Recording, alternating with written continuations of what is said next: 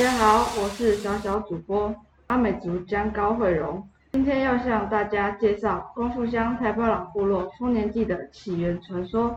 原有两兄弟马耀与吴娜，两兄弟常与父亲上山学习采集与狩猎。按照当地风俗，男子需要能够猎手才会受人尊敬，但是父亲迟迟找不到机会让两兄弟练习。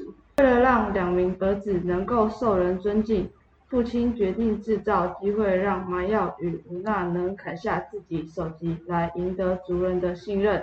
两兄弟父亲在一次上山的机会，跑到了提供部落饮水的河川上游，故意将河水变得十分浑浊，不能使用。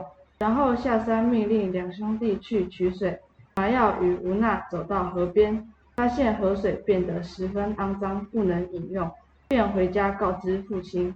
父亲说：“一定是上游有人在捣乱，叫儿子上山去取那个捣乱者的首级。”麻药与吴娜听从父亲的指示，带着弯刀上山。在儿子出门之后，父亲便跑到山上装成捣乱者。当麻药与吴娜抵达河川上游时，果然看见一名男子背对着他们，正在扰乱河水。麻药与吴娜按照父亲的指示砍下了捣乱者的脑袋。但他他们拿起捣乱者的脑袋时，赫然发现这个捣乱者正是他们的父亲。